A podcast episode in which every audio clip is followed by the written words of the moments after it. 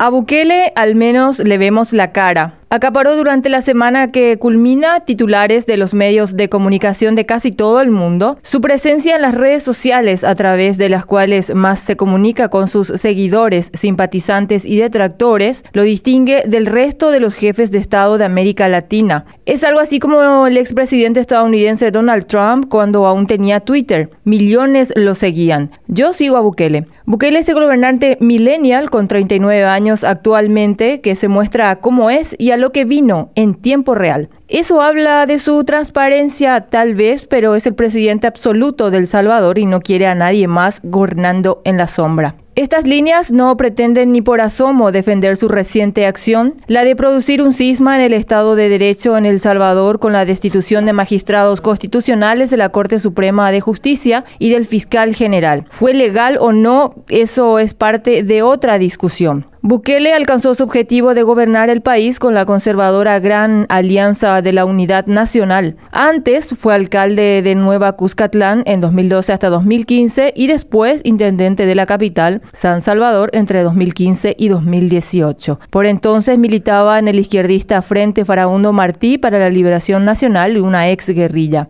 En 2017 lo expulsaron de este partido por diferencias con la dirigencia de esa nucleación. Cuando se lanzó para la primera magistratura no le costó mucho. El Salvador estaba harto del bipartidismo, sumido en la extrema pobreza y con las violentas pandillas de los Mara dominando a sangre y fuego este pequeño país de Centroamérica. En primera ronda, en El Salvador, Rigel Balotage ganó el pleito electoral al triunfar con el 53% de los votos con las presidenciales de 2019 y comenzó a golpes de redes sociales y populismo la acelerada carrera hacia la peligrosa fórmula de concentración de poder en sí y para sí. Con astucia, esperó hasta las elecciones legislativas celebradas recientemente para alzarse con una mayoría en el Parlamento. El anterior no respondía a sus intereses y ya le gustaba la idea de nombrar dedocráticamente a sus leales en el Poder Judicial y la Fiscalía General del Estado. Es la consecuencia de tener legisladores genuflexos. Ahora todo está en sus manos, nada de separación de poderes. Un sector que lo defiende lo cataloga de autócrata y para los que lo atacan hoy es un dictador